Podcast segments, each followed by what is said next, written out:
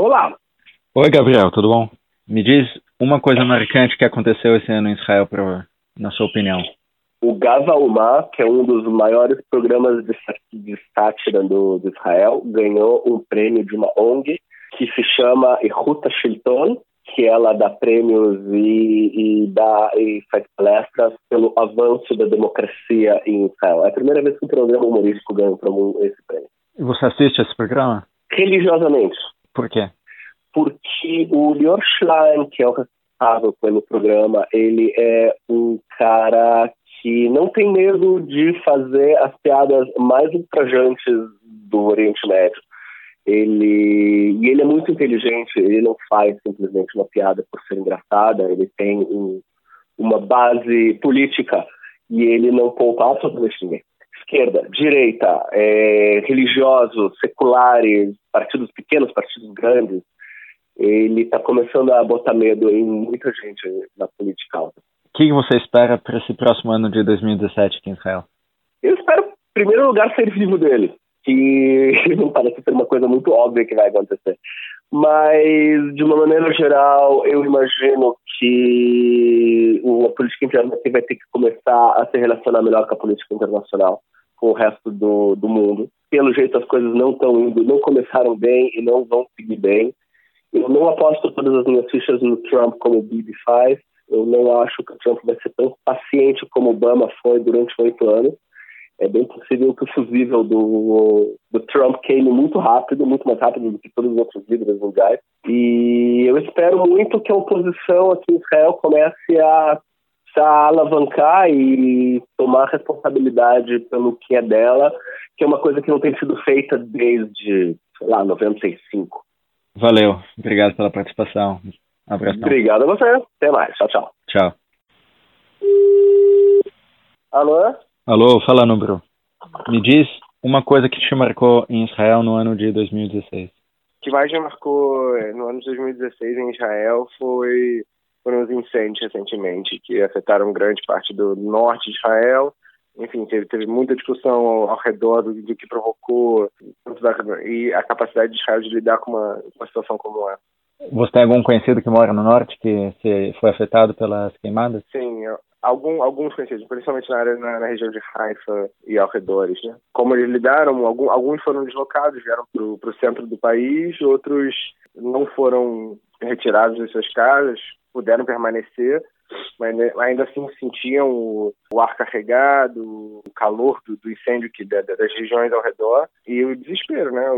assim, do que poderia acontecer, de, de qual, qual seria o alcance do, do incêndio, até descobrir também quais eram as causas tudo isso tudo isso foi foi bem eu acho que foi, foi marcante assim, porque principalmente em Israel tudo está tá conectado tanto a relação entre as questões nacionalistas e de, de terrorismo e, e, desastres que em princípio aparentam ser naturais então é interessante ver o, a, a, o diálogo, digamos assim, entre essas duas, esses dois debates. Então é isso que, me causou interesse maior, tipo, no ponto de vista geral, e particularmente por ter conhecidos e amigos que moram na região então é, a preocupação ela, ela cresce também do, do ponto de vista individual.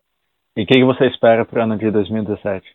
É, em relação a 2017, eu espero que a gente consiga ter maior, é, uma maior visão do ponto de vista governamental em relação ao conflito se, se eu tivesse que escolher uma, pelo menos eu ter alguma qualquer sinal de que a gente está tem algum alguma algum direcionamento, alguma algum caminho que a gente possa visualizar, enfim, pelo menos para começar a ter esperança de que soluciona, solucionar essa questão. Alô? Alô, fala Rafael. Me diz alguma coisa que te marcou em Israel no ano de 2016. Bom, é, esse é o meu primeiro ano, assim, aqui como, como cidadão, né? Que, que mês você então, chegou aqui? Cheguei em março.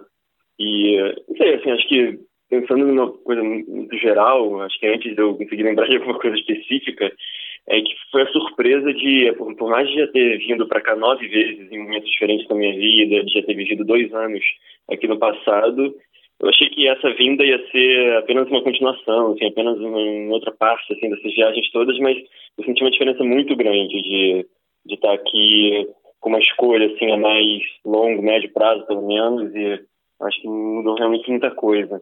E, não sei, assim, é uma realização de muitos sonhos, de, de muito tempo, de é, também estar aqui, também fazer esse projeto que eu estou fazendo do, do doutorado, de, é, lá, dirigindo caminhão aí pelas acho que lá, uma coisa simbólica assim se eu fosse escolher seria dirigir caminhão uma coisa divertida vou pelas estradas aí do país explorando as diferentes florestas e tipos de vegetação e explica muito grande assim. Quem está escutando o podcast explica um pouco o que que significa o que que é esse negócio do caminhão eu estou fazendo doutorado é, num projeto que investiga como que a vegetação e, e a atmosfera elas interagem forma uma influenciar a outra, a vegetação influenciando o clima, o clima influenciando a vegetação.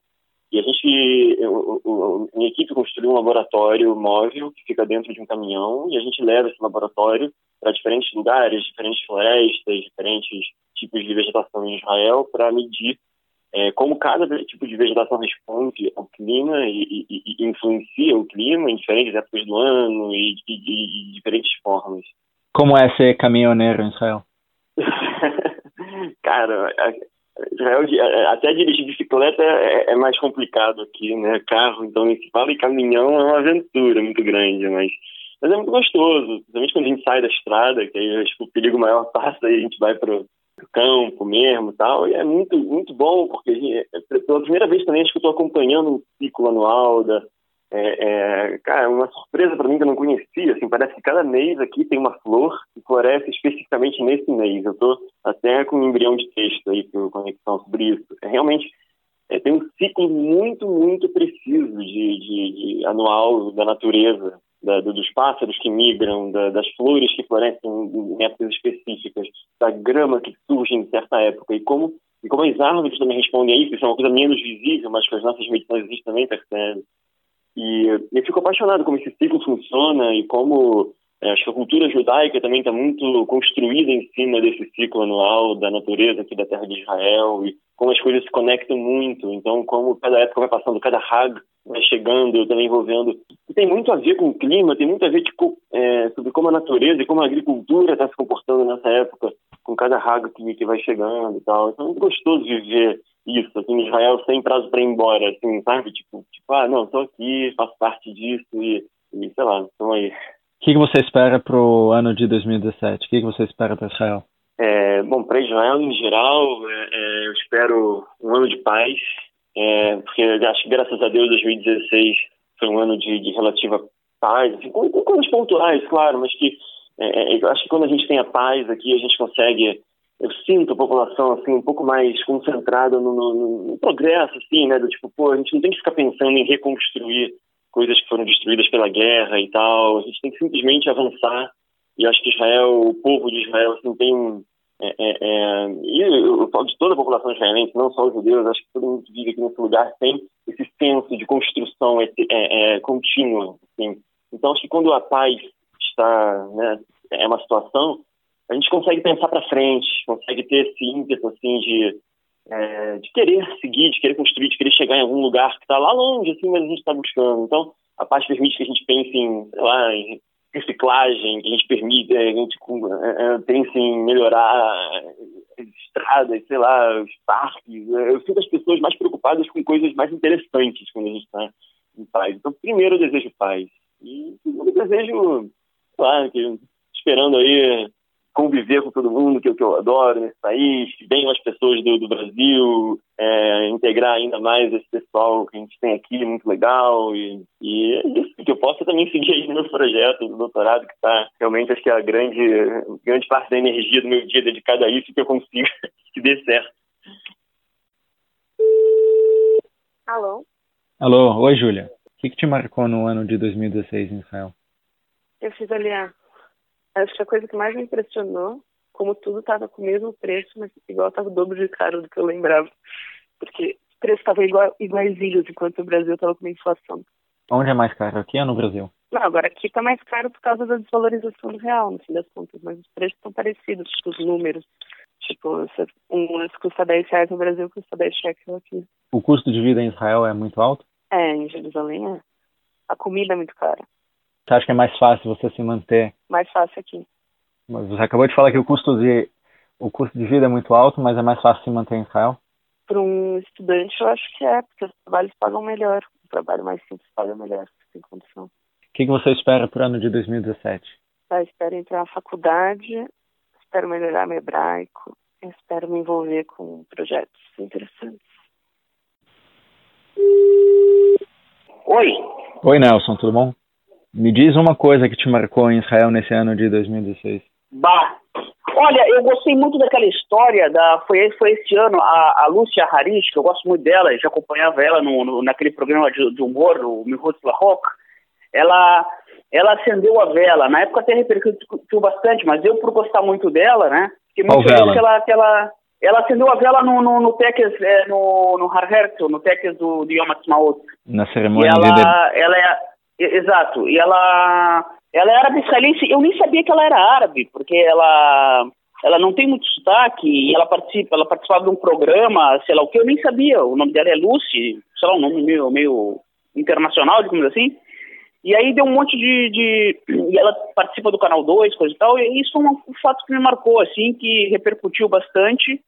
Mas ela é uma pessoa, assim, digamos que muito. Digamos que muito entrosada dentro da, do lado judaico da, da sociedade, assim. Ela não.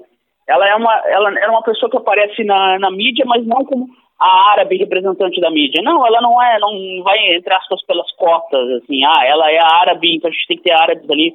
Não, ela, ela, participa porque ela tem, tem seus méritos e isso eu achei uma coisa muito interessante e é uma pessoa que eu gosto muito, isso foi uma coisa que, que me marcou bastante. É, teve bastante repercussão, um vídeo que ela lançou faz acho que duas semanas que ela estava falando ela, inglês. Ela, exato, o negócio da Síria. Foi, que que, foi ela me mesma. conta, é, me, me relembra um pouco. Eu, ela, ela, fez um comentário em inglês no, no estúdio do programa dela, é, que é pela Reshet.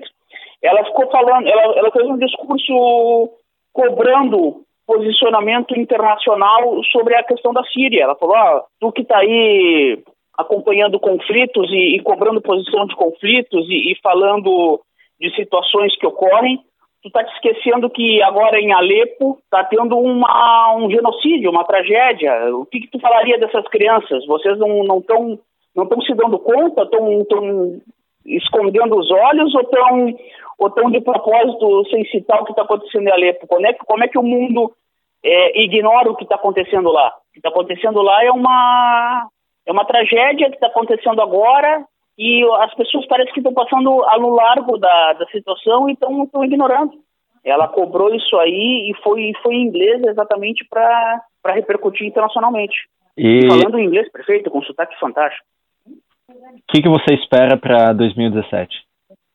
Olha, é, na verdade é o seguinte, o Bibi fez milagres de, de conseguir manter o, o, manda, o, mandato um ano, já, tá, já conseguiu provar o, o, negócio, conseguiu crescer a coalizão, mas pelas movimentações que estão acontecendo, com essa saída do Avi Gabay do, do Colano pro, pro Avodá, eu acho que é possível que, que tenha uma eleição, viu? Está começando a ter pesquisa muito seguida. Ontem até teve uma pesquisa em que o Lapita está na frente do Bibi, 27 a 22.